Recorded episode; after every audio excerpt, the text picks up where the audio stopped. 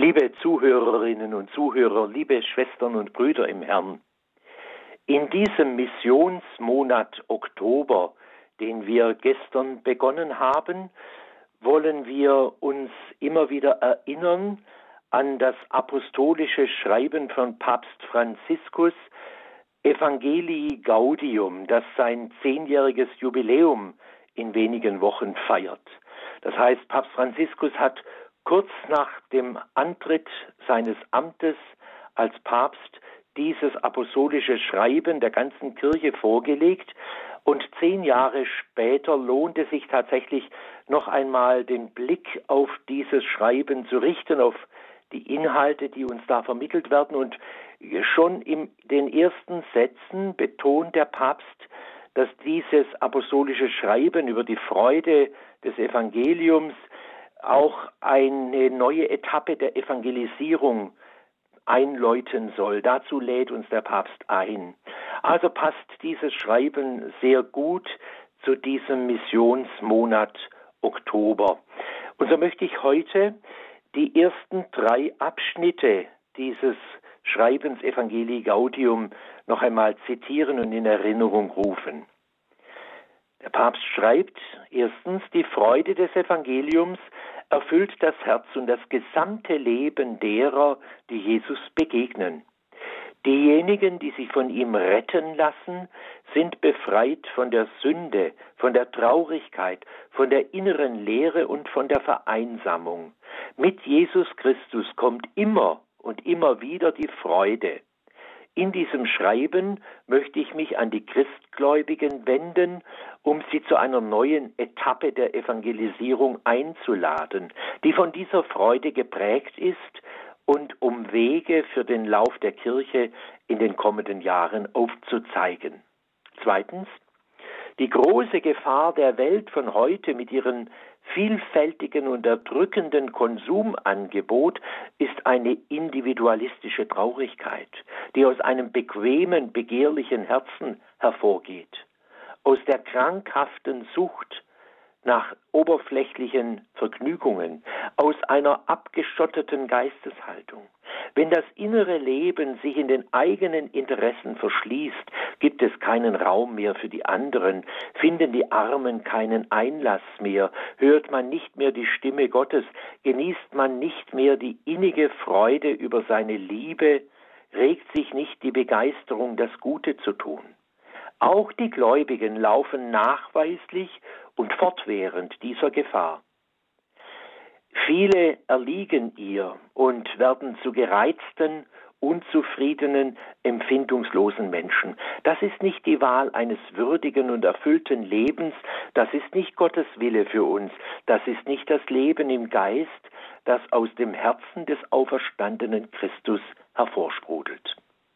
Drittens, ich lade jeden Christen ein, gleich an welchem Ort und in welcher Lage er sich befindet, noch heute seine persönliche Begegnung mit Jesus Christus zu erneuern oder zumindest den Entschluss zu fassen, sich von ihm finden zu lassen, ihn jeden Tag ohne Unterlass zu suchen. Es gibt keinen Grund, weshalb jemand meinen könnte, diese Einladung gelte nicht ihm, denn niemand ist von der Freude ausgeschlossen, die der Herr uns bringt. Wer etwas wagt, den enttäuscht der Herr nicht. Und wenn jemand einen kleinen Schritt auf Jesus zumacht, entdeckt er, dass dieser bereits mit offenen Armen auf sein Kommen wartete. Das ist der Augenblick, um zu Jesus Christus zu sagen, Herr, ich habe mich täuschen lassen. Auf tausenderlei Weise bin ich vor deiner Liebe geflohen, doch hier bin ich wieder, um meinen Bund mit dir zu erneuern. Ich brauche dich. Kaufe mich wieder frei, nimm mich noch einmal auf in deine erlösenden Arme. Es tut uns so gut, zu ihm zurückzukehren, wenn wir uns verloren haben. Liebe Zuhörerinnen, liebe Zuhörer, diese drei ersten Abschnitte aus dem apostolischen Schreiben Evangelii Gaudium über die Freude des Evangeliums, das Papst Franziskus vor zehn Jahren uns geschenkt hat, lohnt es sich tatsächlich noch einmal nachzudenken. Es sind bewegende Worte, die auch heute, glaube ich, noch sehr gut uns einen Impuls zur Glaubenserneuerung geben können. Noch einmal erstens, diejenigen, die sich von ihm retten lassen, sind befreit von der Sünde, von der Traurigkeit, von der inneren Leere, von der Vereinsamung. Mit Jesus Christus kommt immer und immer wieder die Freude. Das dürfen wir uns neu sagen lassen. Der letzte Grund unserer Freude in Jesus Christus ist ja sein österlicher Sieg über den Tod. In der Osternacht singen wir daher im Lob der Osterkerze, dem Exultet, der Glanz dieser heiligen Nacht nimmt den Frevel hinweg, reinigt von Schuld, gibt den Sündern die Unschuld, den Trauernden Freude. Das wollen wir von Gott erbitten, dass er den Traurigen und Trauernden neue Freude schenken möge. Man kann Jesus, die Quelle unserer Freude, immer wieder darum bitten, unsere Traurigkeit durch seine Freude zu ersetzen. Zweitens, wenn das innere Leben sich in den eigenen Interessen verschließt, regt sich nicht die Begeisterung, das Gute zu tun. Auch die Gläubigen laufen nachweislich und fortwährend diese Gefahr. Viele erliegen ihr und werden zu gereizten, unzufriedenen, empfindungslosen Menschen. Vielleicht kennen Sie das auch, liebe Zuhörerinnen und Zuhörer, dass auch Christen zu gereizten, unzufriedenen und empfindungslosen Menschen werden können und damit eben als Boten der Evangelisierung vor Gott unbrauchbar sind. Wer sich zu sehr mit sich selbst beschäftigt, sich von anderen abkapselt, sich in sich selbst verschließt, anstatt Christus im eigenen Herzen Raum zu geben, ihn dort willkommen zu heißen, der wirkt nach außen hin leicht gereizt oder unzufrieden oder auch empfindungslos.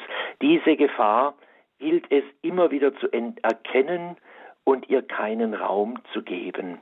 Hilfreich kann es dabei sein, wenn wir uns zum Gebet und Lobpreis Gottes mit anderen treffen oder wenn wir uns um Notleidende und Hilfsbedürftige kümmern. Und schließlich drittens, wenn jemand einen kleinen Schritt auf Jesus zumacht, entdeckt er, dass dieser bereits mit offenen Armen auf sein Kommen wartete. Gott wird niemals müde zu verzeihen, wir sind es, die müde werden, um sein Erbarmen zu bitten. Auch dieser dritte Appell von Papst Franziskus trifft uns wahrscheinlich ganz unmittelbar und ganz persönlich, so geht es mir wenigstens. Wer könnte leugnen, dass wir immer und immer wieder in der Gefahr stehen, in diese Falle zu tappen, dass wir selbst werden, müde werden, Gott um sein Erbarmen zu bitten, während er nichts sehnlicher will und sucht, als uns dieses Erbarmen zu schenken. Auch wenn wir müde und träge und mutlos zu werden drohen. Gott wird niemals müde und es wird ihm nie überdrüssig, uns mit seiner Liebe, seinem Erbarmen, seinem Beistand entgegenzukommen. So möchte ich jetzt für Sie alle, die Sie unser Mittagsgebet mitgebetet haben und alle, die Ihnen nahestehen, segnen und Ihnen diesen Trost der Liebe und der Freude Gottes zusagen. Der Herr sei mit euch. Und mit deinem Geiste. Der Name des Herrn sei gepriesen. Von nun an bis in Ewigkeit. Unsere Hilfe ist im Namen des Herrn. Der Himmel und Erde erschaffen hat. So segne und behüte euch alle der allmächtige und gütige Gott, der Vater und der Sohn und der Heilige Geist. Amen.